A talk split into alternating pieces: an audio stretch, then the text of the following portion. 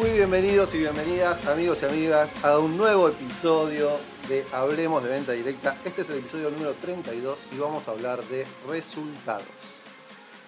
Hace unos meses atrás, en marzo, en realidad en febrero se me ocurrió la idea de eh, brindar un seminario de liderazgo en venta directa. Em, recibía por mis redes algunas consultas, algunos pedidos de ayuda em, sobre, bueno, sobre nuestro negocio y no, no solo de, la empresa en la que trabajo, sino de otras compañías. Y me mm, por un lado me sentía muy tentado de dar respuestas, eh, pero por otro lado, después de mis dos décadas de estar trabajando un poco en, este negocio, sé que es algo muy habitual que la gente pregunte cosas y después no eh, haga nada con eso. Entonces, mm, me temía que iba a destinar demasiado tiempo en responder a preguntas, porque es muy fácil tirar preguntas en una cajita de, de una historia de Instagram o en un mensaje directo. Es muy fácil tirar preguntas, no es tan fácil responderlas, lleva tiempo, lleva pensar, lleva eh, tener cuidado que, de dar una sugerencia que se interprete de buena manera, eh, que un patrocinador no se sienta tocado. Entonces, implica un montón de cosas dar una respuesta frente a una simple pregunta. Y por lo general, como es tan fácil hacer la pregunta, uno destina un montón de tiempo en la respuesta y eso cae en saco roto porque la persona en realidad no va a pasar a la acción. Entonces, em, es como que me ponía en una situación rara porque yo tenía ganas de ayudar a las personas que me escribían, pero por otro lado yo sabía que como esa ayuda era totalmente libre, así, eh, gratuita y, y accesible, entonces no iba, no iba a tener sentido destinarle tiempo a responder consultas por mensaje. Entonces decidí, eh, porque era mucha, por suerte, la cantidad de gente que me escribía, y entonces decidí abrir el seminario de liderazgo en venta directa. De manera sorpresiva se inscribió mucha más gente de la que yo esperaba y empezamos este proceso casi 50 personas. Cuando terminó ese proceso, que fueron ocho encuentros, eh, que terminó a mitad de año, algunas de las personas que estaban haciendo ese seminario eh, me insistieron con que genere un nuevo espacio, que, le dé continuidad a eso. Y la verdad es que seguir agregándole contenido a ese seminario yo consideraba que tenía la información básica necesaria para alguien que, quisiera contar con algunas herramientas. Entonces decidí armar un mastermind, solamente para personas que ya hubiesen hecho el seminario y también con un periodo de, trabajo de cuatro meses aproximadamente.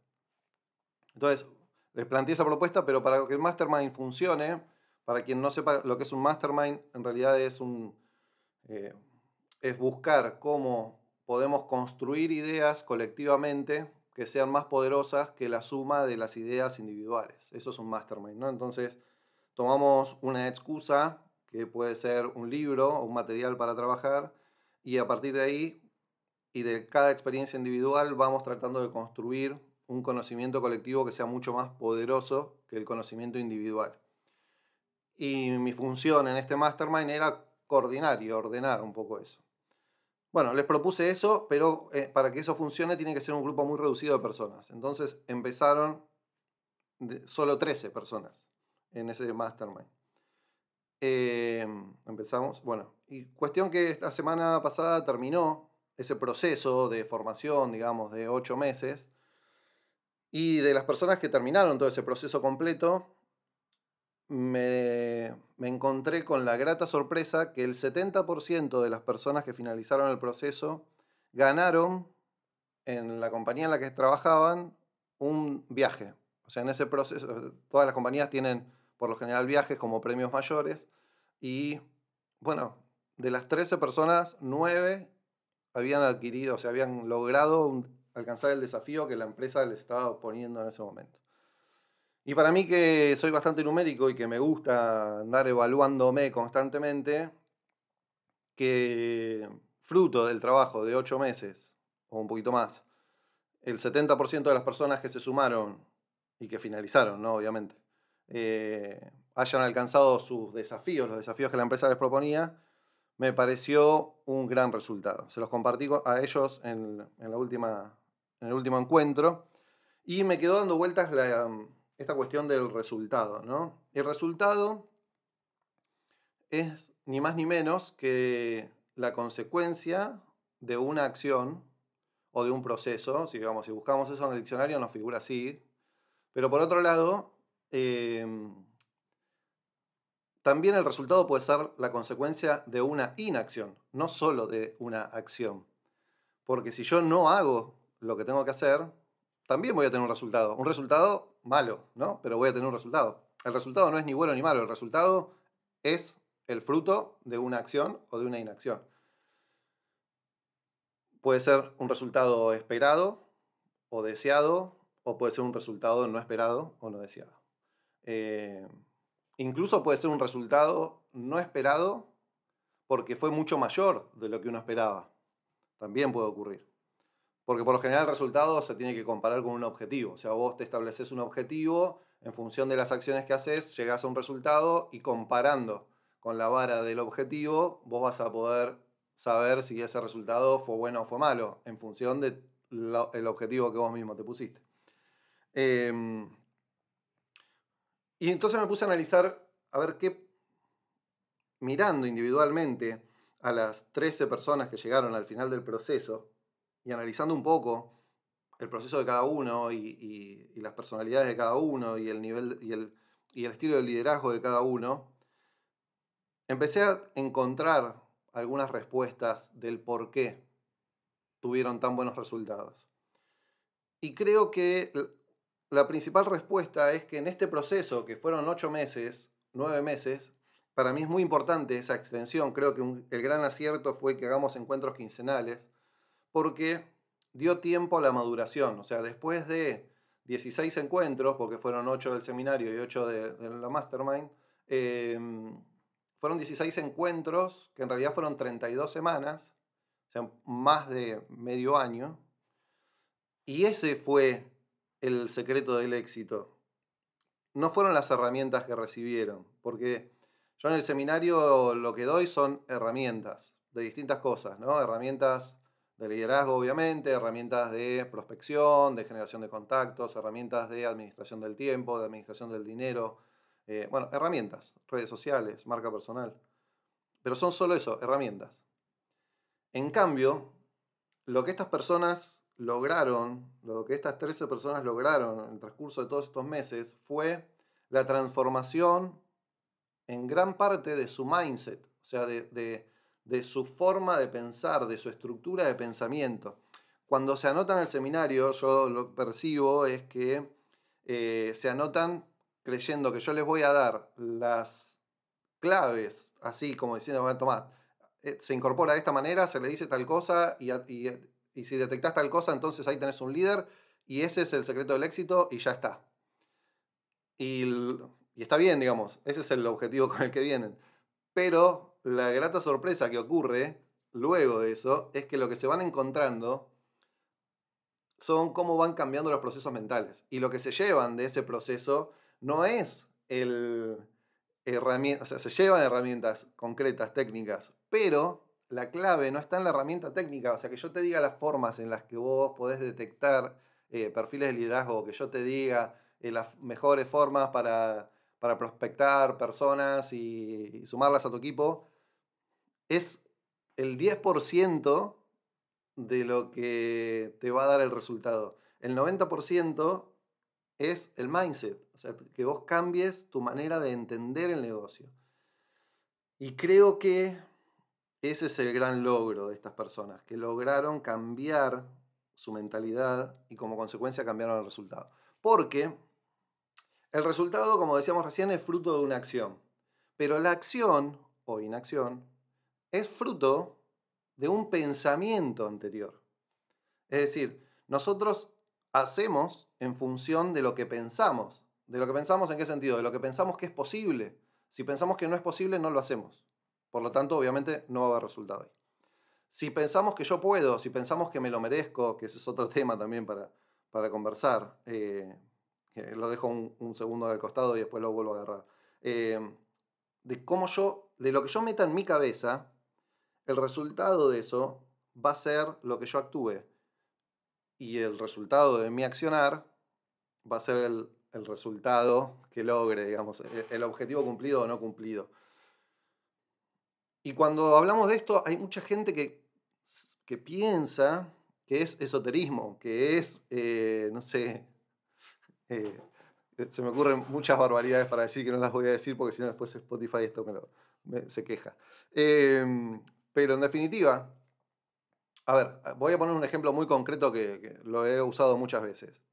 Em, si vos comenzás a la mañana mirando a Laje o mirando a cualquier noticiero de la mañana, digo Laje porque yo era uno de los que consumió durante muchísimos años a Antonio Laje.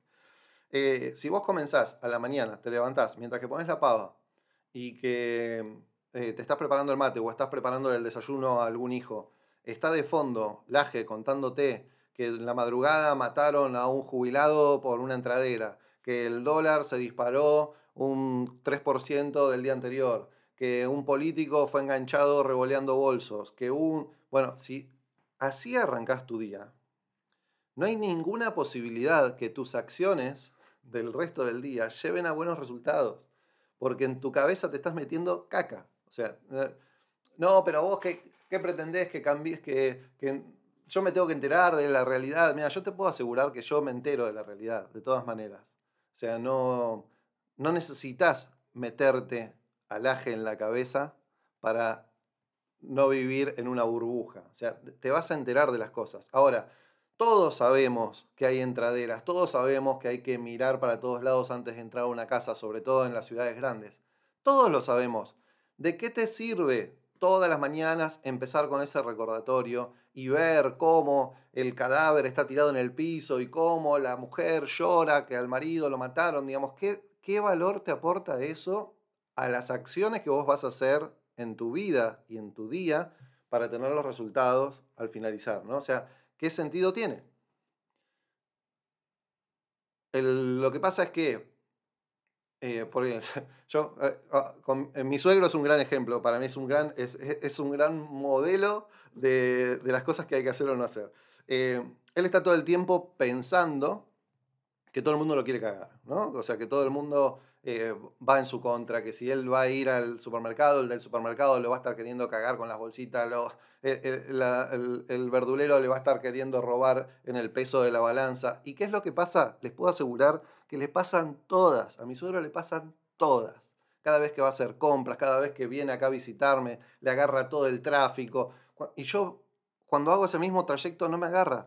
Eh, y vos me decís, ay, no, pero no es esoterismo, te puedo asegurar que tiene que ver con el pensamiento. Si vos estás pensando todo el tiempo que las personas que te rodean te quieren cagar, que, que todo te va a salir mal, que vos no naciste para, eh, para tener una vida digna, que todo eso, construís con tus pensamientos, construís tus resultados. Porque inevitablemente, si vos salís a la calle pensando que vas a chocar, vas a salir con una tensión tal que posiblemente termines chocando.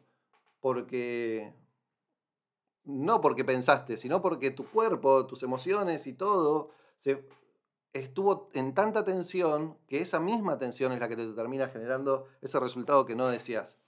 Entonces,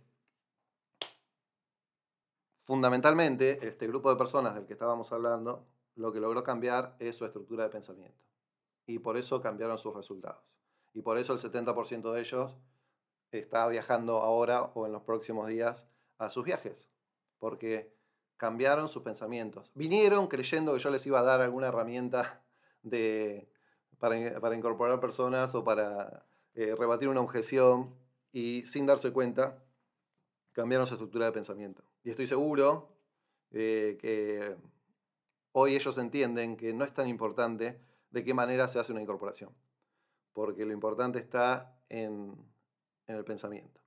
De hecho, sin ir más lejos, hace unos días atrás, hace, bueno, cuatro o cinco días atrás, empezamos un, trabajo con mi equipo de, lectura, digamos, armamos un club de lectura eh, siguiendo consejos de Juan Carlos Barrios y, y, empezamos a leer un libro que tiene, lo tengo acá de hecho, que se llama Secretos de la Mente Millonaria, Y, y empezamos a leer todos los días, media hora, de 9 a 9 y media.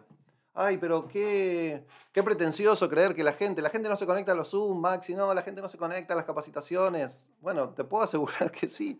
Eh, mi objetivo, el que habíamos hablado con Ceci cuando arrancamos el proyecto, fue, bueno, si se conectan 10 personas, está muy bien, ese es el, que ese sea el objetivo. Y la verdad es que no hubo ningún día de esta semana que se conecten menos de 25. Entonces vos decís, la gente no se conecta si vos no tenés nada de valor para aportarle. En este caso, ni siquiera le aportamos nosotros nada de valor. El libro es lo que está aportando el valor. Entonces, eh, ¿y a qué apunta el libro? Porque el, libro no apunta al negocio. Secreto de la mente millonaria apunta a los patrones mentales. ¿no? Em, a, los patrones mentales relacionados con el dinero, fundamentalmente. Si no lo leyeron, se los recomiendo porque es un librazo. Secretos de la mente millonaria. Em, y me encanta que diga la palabra millonaria en el título, porque justamente uno de los principales patrones mentales que tenemos los que venimos de clase media es que el millonario, eh, eh, decir que sos millonario o, señalar que el vecino es millonario es estar hablando mal de esa persona. Y, y, bueno, y está buenísimo, porque es uno de los primeros patrones que tenemos que, que, romper. Si vos crees que, bueno, eso lo dice el libro, ¿no?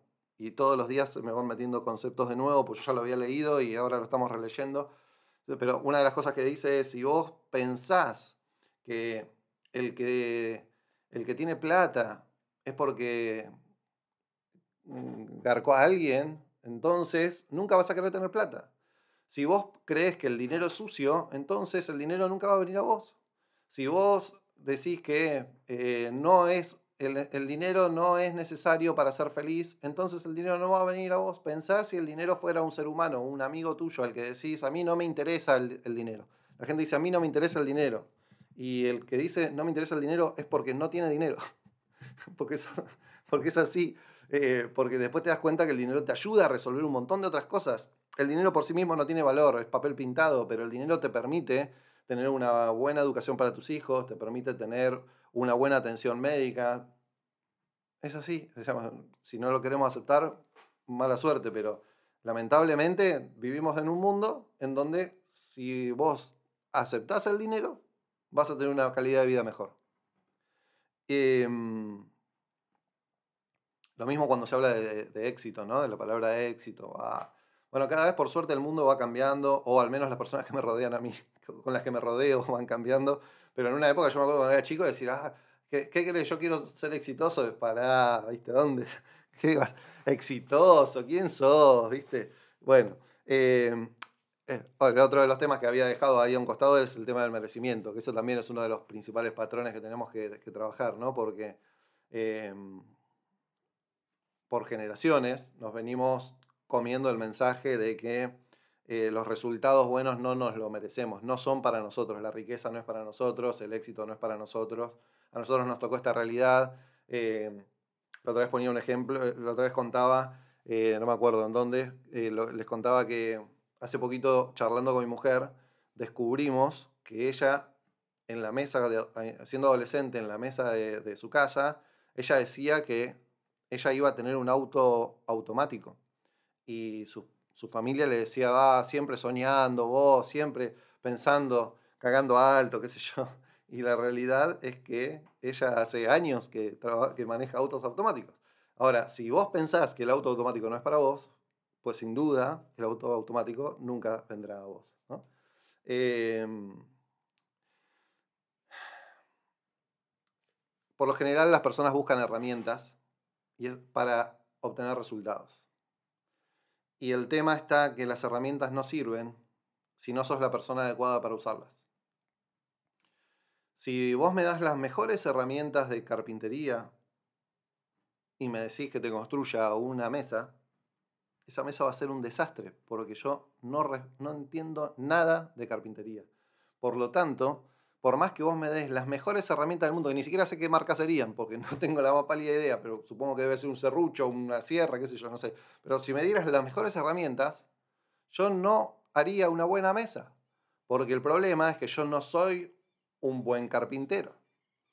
Entonces, si vos querés desarrollar tu liderazgo en venta directa, no alcanza, o sea, no es suficiente tener las buenas herramientas. Tenés que ser un buen líder. O sea, por más que te dé las mejores herramientas, yo te puedo dar todos mis secretos, todos mis secretos eh, acerca de cómo hacer un negocio exitoso en este rubro. Ahora, por más que tengas todas esas herramientas, el paso previo que necesitas es transformarte en otra persona, transformarte en otro líder, transformarte en otra persona que tenga pensamientos diferentes, que ya no mire al aje y por ahí en esa misma mañana, mientras que la pava se calienta, hace 10 minutos de una meditación, o lee 10 minutos Secreto de la Mente Millonaria, o se pone en el televisor eh, un video de YouTube que hable acerca de prosperidad, bienestar, salud, eh, alimentación, lo que fuera, digamos, cosas que te transformen en una persona mejor cada día.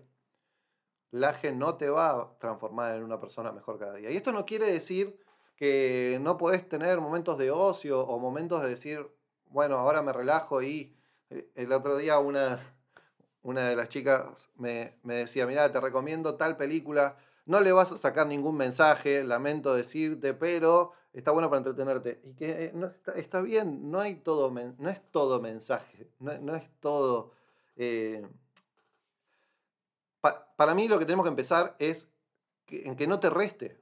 Después vemos buscar algo que te sume, pero en principio que no te reste. Para mí, si arrancás el día o terminás el día mirando el noticiero, estás restando. Ahora, si vos terminás el día mirando Gran Hermano, hasta que te diría que está bien, ¿entendés? Prefiero que mires Gran Hermano y no que mires eh, a Babi Checopar. Y no por un tema de, lo que piensa políticamente Babi Checopar. Me da lo mismo con Babi Checopar o con Víctor Hugo Morales. Digo, cualquier cosa metida relacionado con eso, con la violencia, con la política, con todo eso, no te suma, te resta. Es preferible mirar Gran Hermano. Yo empecé a mirar Gran Hermano y estoy bastante conforme con eso, porque tengo que encontrar momentos de no pensar en nada. Y bueno, pongo Gran Hermano, miro ahí Alfa que se pelea con el otro musculoso y qué sé yo. Y bueno, y me entretengo no todo tiene que ser el crecimiento personal, desarrollo personal, no somos monjes budistas, vivimos en una realidad también, pero trata de que esa realidad te impacte lo menos posible, no te tire para abajo. Em, cuando planteé que iba a hablar del tema de resultados, me llegaron un par de, consultas o de, cosas, eh, así de, preguntas o sugerencias eh, por Instagram y, hay tres cositas. Una, eh, una de las chicas me, escribió y me dijo, ¿cuál es la inversión que tengo que hacer para tener resultados? ¿No? Eh, y para, para mí, esa, esa, respuesta se divide en dos cosas. Digamos, hay una respuesta técnica, que es lo que busca la mayoría de las personas, una respuesta técnica, y una respuesta que realmente te va a cambiar, que no es la respuesta que estás buscando. Por lo general las respuestas que estás buscando no te van a cambiar los resultados. Pero entiendo que si lo que buscas es una respuesta técnica, lo que tengo para decirte es cuánto tenés que invertir en este negocio para que te dé resultados. Invertí lo máximo posible que no te impacte en tu vida cotidiana o en el sostén de tu negocio. Eh, y también depende de cada etapa del negocio. Llega un momento donde ganas tanto dinero que no, no vas a invertir todo lo que podés en el negocio, porque si no sería un despropósito de inversión, no tendría sentido. Y no podrías atenderlo también. Eh, el tema no está en cuánto invertir, el tema está en qué, en qué vas a invertir. ¿no? Eh, y ahí es donde está la cuestión que por lo general uno lo va aprendiendo a medida que se va quedando pelado, eh, como el dicho ese. por supuesto que hoy digamos, para dar una respuesta bien concreta, yo hoy invierto solamente en dos cosas en mi negocio. Invierto, eh, bueno, no, en tres, en tres cosas. Invierto en acciones para que me generen contactos. El, te diría el 70% de mi presupuesto lo invierto ahí, en acciones que me generen contactos, porque necesito que mi equipo siga creciendo. Ponerle que el otro, un 5% le destino a, a incentivos para mi equipo actual, un 5, un 10%.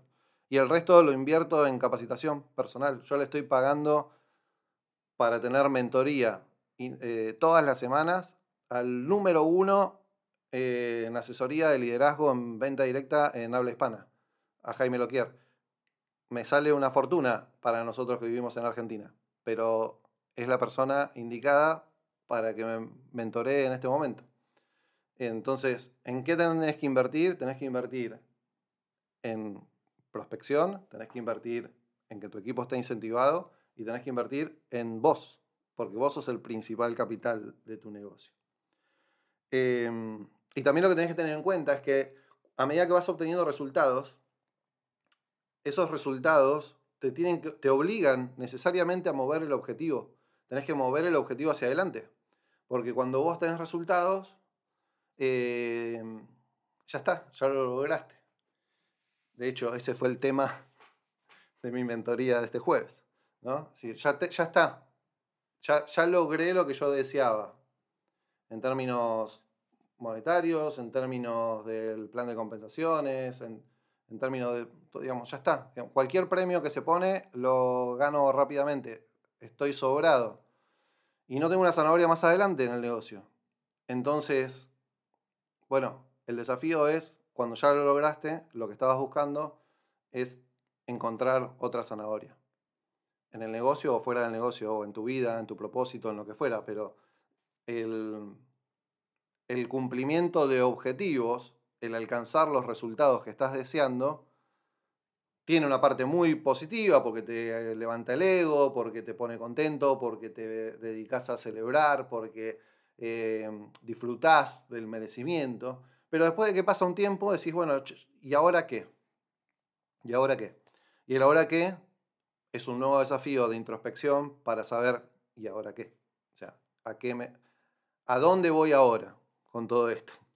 Y eso va a ocurrirte siempre. Porque la mayoría de las personas cree que el éxito es un, el final de un camino o una meta.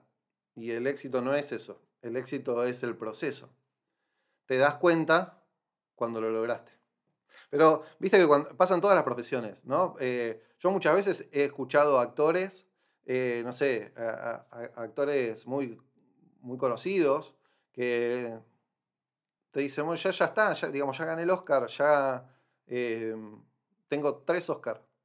Y no sé, y ahora no, no, no había nada acá. Cuando llegué no había nada. o sea, sí, estoy muy contento, estoy muy agradecido con el universo, conmigo, con las personas que me acompañaron, pero ahora me tengo que poner un nuevo objetivo porque ya no alcanza.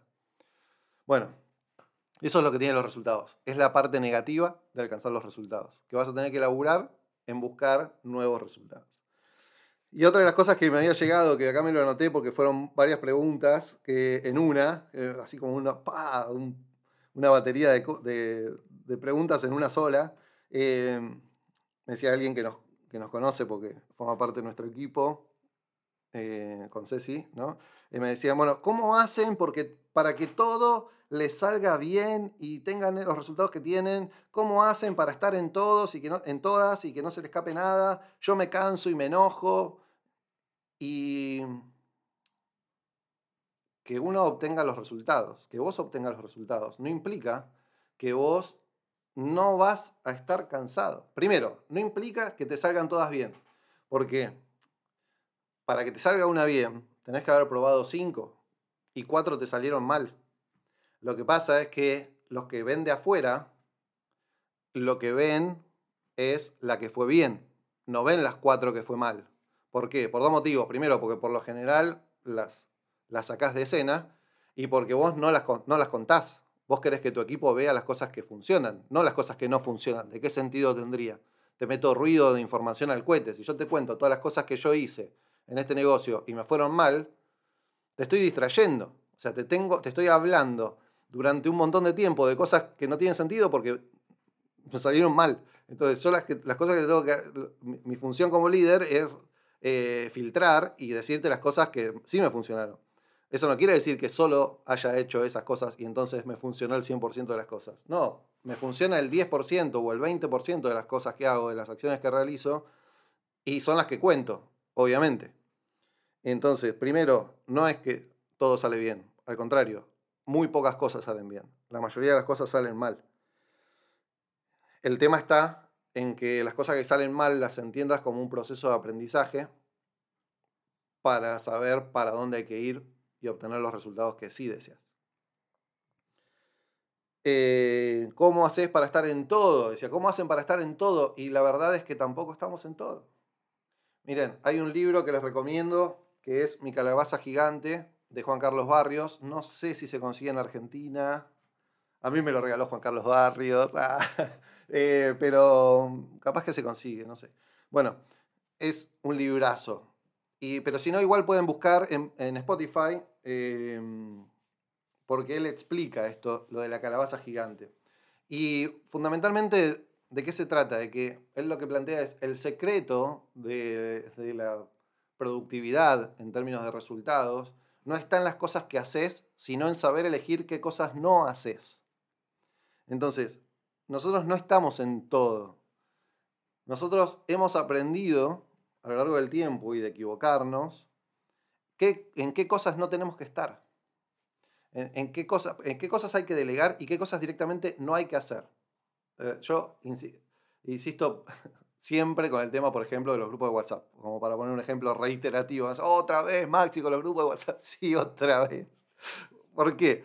Porque no estar en los grupos de WhatsApp a mí me aporta muchísimo. Y la decisión no es en dónde estoy, es en dónde no estoy. Porque el tiempo que me distrae un grupo de WhatsApp es tiempo que yo no lo valoro si yo estoy dentro del grupo, porque estoy en la sinergia. Entonces, la decisión ahí no es cómo haces para estar en todo, no, justamente, no estoy. No estoy en los grupos de WhatsApp. Eso entonces, no estoy reuniéndome individualmente con personas que no lo merecen.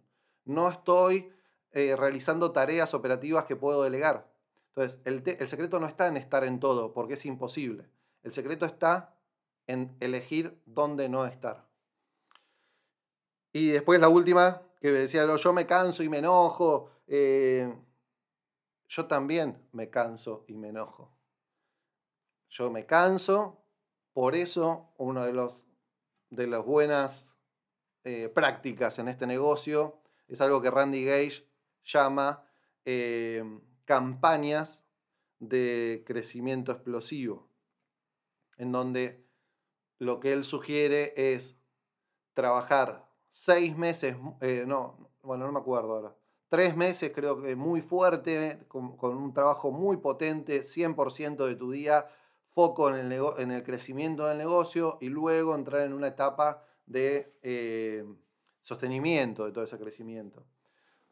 En mi humildísima opinión, porque no soy nadie al lado de Randy Gage, em, para mí hacer tres meses y nueve eh, es un riesgo muy grande, porque esos nueve es mucho tiempo. Eh, nosotros normalmente hacemos dos meses de crecimiento explosivo, donde ponemos 100% de los cañones en, el, en, la, prospección, y después hacemos tres o cuatro meses de mantenimiento, sostenimiento, capacitación, y después volvemos. Entonces, eh, esa es una buena manera de no cansarte, porque acelerás y después vas regulando la velocidad un poco y ahí vas encontrando equilibrio en el proceso. Y con respecto del enojo, yo cada vez me enojo menos, pero yo soy muy enojón. Eh, me enojo fundamentalmente cuando otras personas hacen o dejan de hacer algo que yo esperaba. Y el tiempo, la meditación, la lectura me fue ayudando a enseñar, a aprender, a enseñarme, todo eso me enseñó y aprendí que el único perjudicado en ese enojo soy yo, porque no puedo eh, controlar lo que hace o deja de hacer otra persona. Miren, yo algo, les, cuento una experiencia que me pasa constantemente. ¿eh? Pongo un ejemplo, pero si la persona que, no la voy a mencionar, pero va a saber claramente porque escucha este podcast, que hablo de ella, que no se lo toma personal porque me pasa constantemente, pero es un ejemplo muy palpable que tengo. Yo el martes tuve una reunión de planificación con una líder mía con una líder de nuestro negocio, en donde me pidió encarecidamente ayuda porque realmente había decidido que iba a ir por todo. Tuvimos esa reunión en donde le di solo dos tareas que tenía que hacer ese mismo día. Y las dos tareas no era salir en la comparsa de Gualeguaychú. O sea, no era eh, salir a correr la maratón. De, no, las dos tareas eran, le tenía que mandar un mensaje a Cecilia, a mi mujer, con una información determinada. Y la otra tarea era mandarme un mensaje a mí para pasarme opciones de su agenda para la semana siguiente. Pasaron cuatro días y no se hizo ninguna de esas dos cosas. En otro momento a mí eso me hubiese enfurecido. ¿Por qué? Porque lo hubiese tomado como una falta de respeto a mi tiempo, porque lo hubiese tomado como em, que no me valora. Y el tiempo, la meditación, las lecturas y, y los años, ¿no? porque ya no tengo 30, tengo 10 añitos más que me ayudaron también a madurar, em, me enseñaron en que yo de eso tengo que aprender algo y no tengo que enojarme. O sea, en vez de enojarme, lo productivo es, bueno, ok, ¿qué estoy aprendiendo de esto? O sea, ¿por qué me voy a enojar? No me está haciendo nada a mí, se lo está haciendo a ella.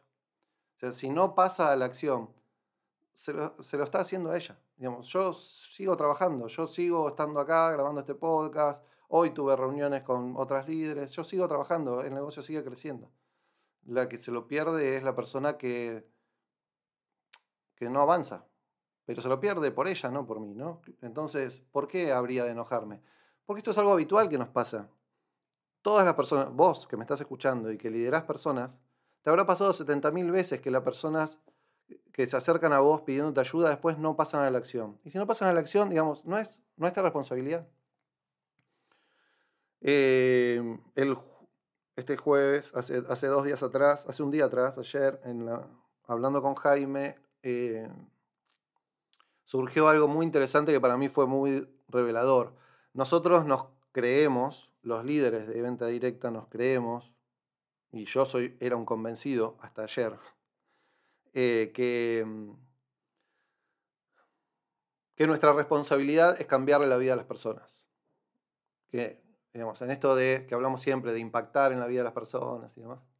Entonces, el tema está en que si nos creemos eso, nuestra mochila se torna tan pesada, tan pesada, que si no logramos cambiarle la vida a una persona que nosotros deseamos cambiársela, se vuelve insostenible, porque lo sentimos como un fracaso propio. Y lo que hablábamos ayer con él es que nuestra responsabilidad como líderes en este negocio no es cambiarle la vida a las personas, es ampliarle la mirada y ampliarle las opciones a las personas no es cambiársela, porque la única persona que puede cambiarse la vida es uno mismo.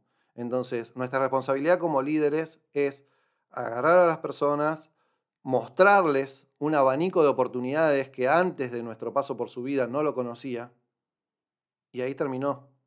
Ahí terminó. No podemos ser tan pretenciosos, no somos Dios. Somos unos giles que estamos queriendo liderar equipos. Entonces, no nos creamos tan todopoderosos y tan omnipotentes de creer que vamos a cambiarle la vida a la gente. Y me lo digo a mí mismo, ¿eh? porque hasta ayer yo era un omnipotente que creía que le iba a cambiar la vida a la gente. Y eso me generaba mucha frustración cuando no lo lograba y me, y me, y me ponía mal porque yo, yo, sé que hay gente que lo merece y que no lo está pudiendo hacer y que ya no encuentro cómo poder ayudarlos porque es parte de mi responsabilidad que esas personas tengan el resultado. Ahora resulta que aparentemente no era tan así, porque aparentemente el bendito Jaime me hizo dar cuenta que yo no soy Dios y que yo simplemente soy un líder de venta directa que tiene que mostrar un abanico amplio de posibilidades a la gente y que la gente sea quien elija y quien pase a la acción o se quede en la inacción. Hablamos de resultados, amigos y amigas. Espero que les haya sido útil este contenido. Si les sirvió, si te sirvió, te pido que me des cinco estrellas acá en, Spotify, que los compartas con las personas de tu equipo, porque si a vos te sirvió, tenés que ser generoso y compartirlo con otras personas que también les puede llegar a ser útil este mensaje. Y si tenés algún comentario o algo en lo que estés de acuerdo o en lo que no estés de acuerdo, algo que me quieras contar para también que haya feedback y que vos también me aportes valor a mí y vayamos creciendo juntos, te invito a que me mandes un mensaje en mi Instagram que es arroba licenciado MG de Maxi González, arroba licenciado MG.